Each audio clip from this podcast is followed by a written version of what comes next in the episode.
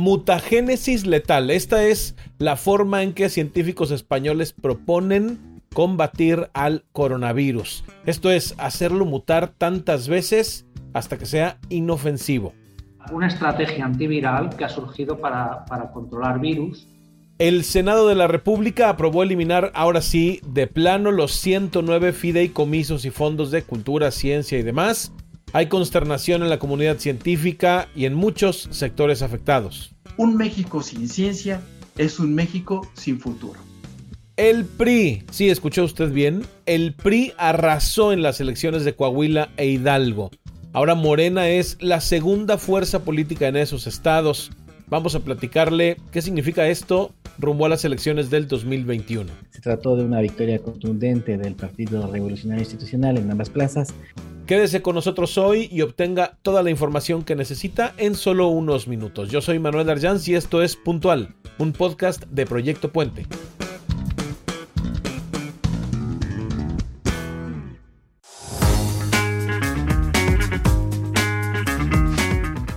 Si combatir el coronavirus con sus propias armas, con su propia fuerza, fuera la única opción para erradicarlo, suena extraño, ¿no? Pero déjeme le explico de qué se trata. Se trata de la mutagénesis letal, así le llaman los científicos, un grupo de científicos españoles que proponen que sea esta la mejor forma de combatir el COVID-19. La mutagénesis letal va a hacer que el virus mute muchísimo, muchísimo más de lo que muta habitualmente, entre 3 y 10 veces más. Y esto, este exceso de mutaciones, tantas mutaciones en el virus, hacen que el virus muera. Al que escuchó usted es el doctor Armando Arias, un reconocido virólogo del Centro Regional de Investigaciones Biomédicas de la Universidad de Castilla-La Mancha en España. Puesto simple, es como hacerle tantas copias que la última copia ya no tenga efectividad. Es cierto que cuando pensamos en mutación, cuando escuchamos este término, pensamos más bien en lo contrario, en que el virus se fortalece, se hace más resistente. Pero esto pasa en situaciones no controladas. En cambio, en la mutagénesis letal, el procedimiento se realiza de forma controlada en un laboratorio y además se controla qué cosas cambian en cada copia, por decirlo así. Así que este proceso es una mutación controlada están utilizando la máxima capacidad mutadora que se puede utilizar. Si van más allá van a morir. Y nosotros lo que hacemos es empujarles, empujarles a que mueran, porque ya están en el límite. Están justo en el límite para caer al precipicio. Es decir, si el código genético varía demasiado, entonces se vuelve indescifrable y el COVID deja de multiplicarse y con ello el contagio a otras células no se va a reproducir. Se trata de una opción esperanzadora mientras la vacuna llega. Ningún esfuerzo puede ser en vano, aunque el doctor Armando Arias asegura que en el combate a la pandemia es más efectivo contar con una vacuna. La mutagénesis letal no es un procedimiento nuevo, desde hace al menos tres décadas se ha puesto en práctica en otros virus como el Zika o el ébola y los resultados han sido buenos. Hasta el momento hay casi 40 estudios que relacionan la aplicación de un fármaco llamado Favipiravir contra el coronavirus y la mutagénesis, es decir, que este medicamento podría causar esta mutagénesis, pero hasta ahora nada es concreto. Sí hay ciertos estudios que sugieren que puede causar cierto nivel de mutagénesis en coronavirus. Y ah, tal vez si encontramos un fármaco parecido a Favipiravir que sea mejorado o una combinación de fármacos que haga Favipiravir ser más mutagénico contra el coronavirus, tal vez estemos dando con un tratamiento. Pese a que no se cuenta con un medicamento definido, la aplicación de este Favipiravir en pacientes sí representa una opción viable para algunos, especialmente aquellos que han sido tratados con este fármaco desde el inicio de la enfermedad, que son los que han demostrado más posibilidades de recuperación. Los estudios clínicos que se están haciendo son ya en humanos se han hecho estudios fuera del organismo, plaquitas de cultivo con células, y se ha demostrado que Favipiravir tiene actividad contra, eh, contra este coronavirus.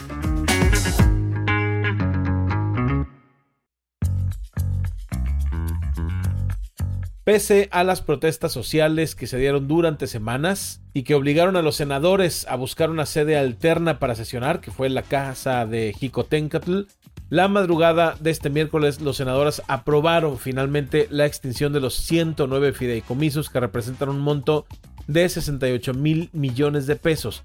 Al final, la votación fue así: 65 votos a favor del dictamen, 51 en contra y solo una abstención.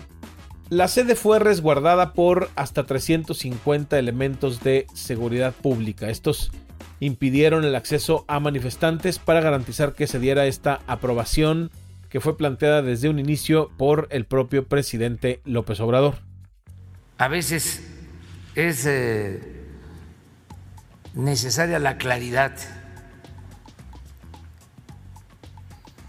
no las medias tintas no la indefinición.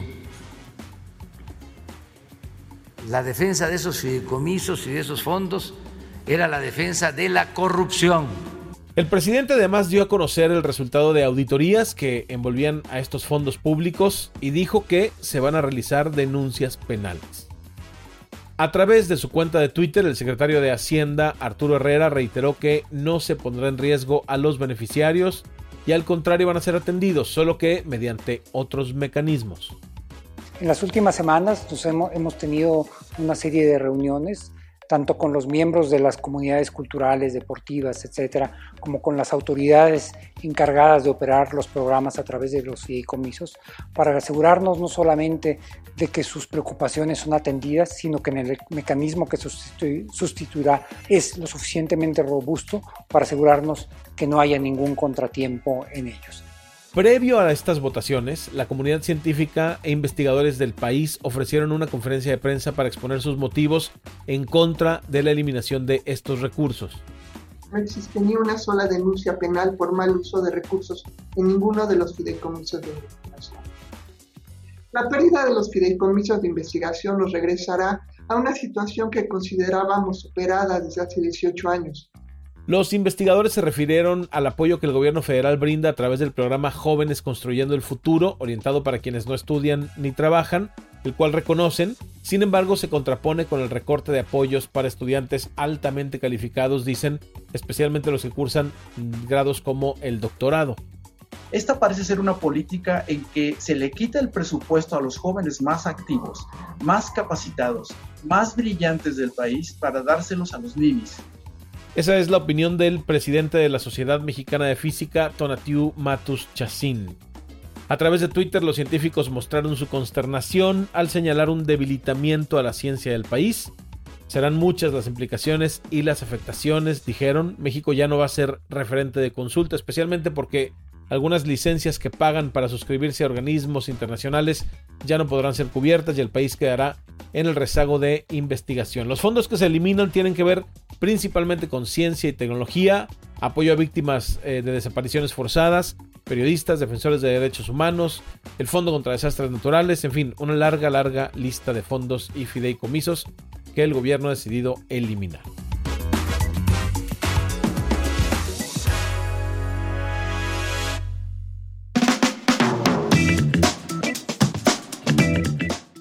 Bueno, y el fin de semana hubo elecciones en Hidalgo y Coahuila para renovar Congreso local y ayuntamientos. El PRI fue el gran ganador de esta contienda. Esto le da el triunfo en 16 de los 16 distritos al PRI. El PAN en Coahuila deja de ser la segunda fuerza política, se va a la lona, cae inclusive hasta el tercer lugar y Morena se coloca eh, precisamente durante esta jornada como la segunda fuerza política Escuchamos a nuestra compañera Paulina Gatica de Coahuila, quien estuvo en entrevista en Proyecto Puente.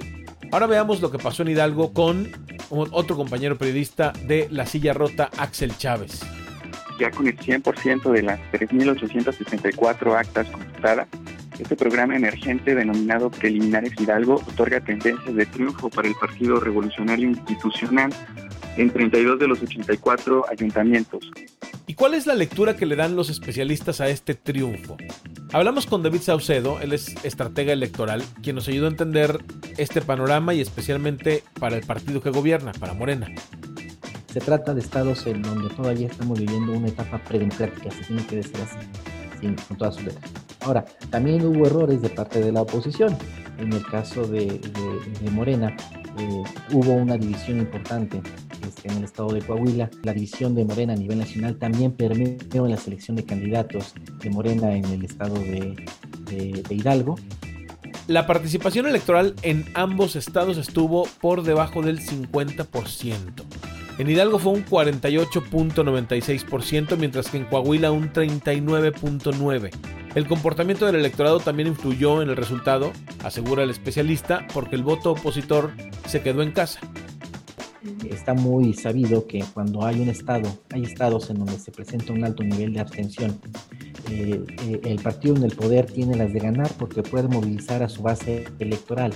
Bueno, ¿y qué significa este proceso electoral para el partido del presidente López Obrador? Entonces, toda esta batería de apoyos sociales en los cuales el gobierno federal ha puesto sus esperanzas con el objeto transformar al país eh, en un territorio moreno, eh, no pasó su primera aduana electoral, reprobaron los servidores de la nación.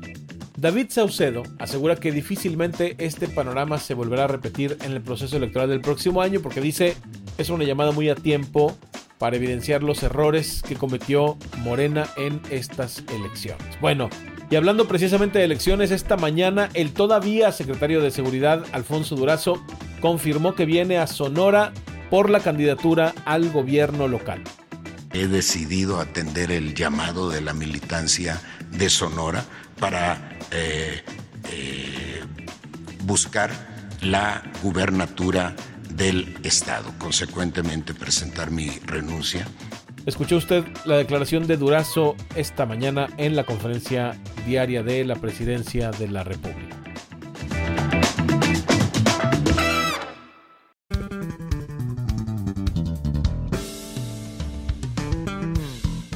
Bien, esta es la información que usted necesita para el día de hoy. Yo le agradezco mucho que nos haya acompañado. Le agradezco mucho a Natalia de la Rosa en la producción, a Anaís Dávila en la edición de este episodio y a todo el equipo de Proyecto Puente. Yo soy Manuel Arjanz. Hasta mañana.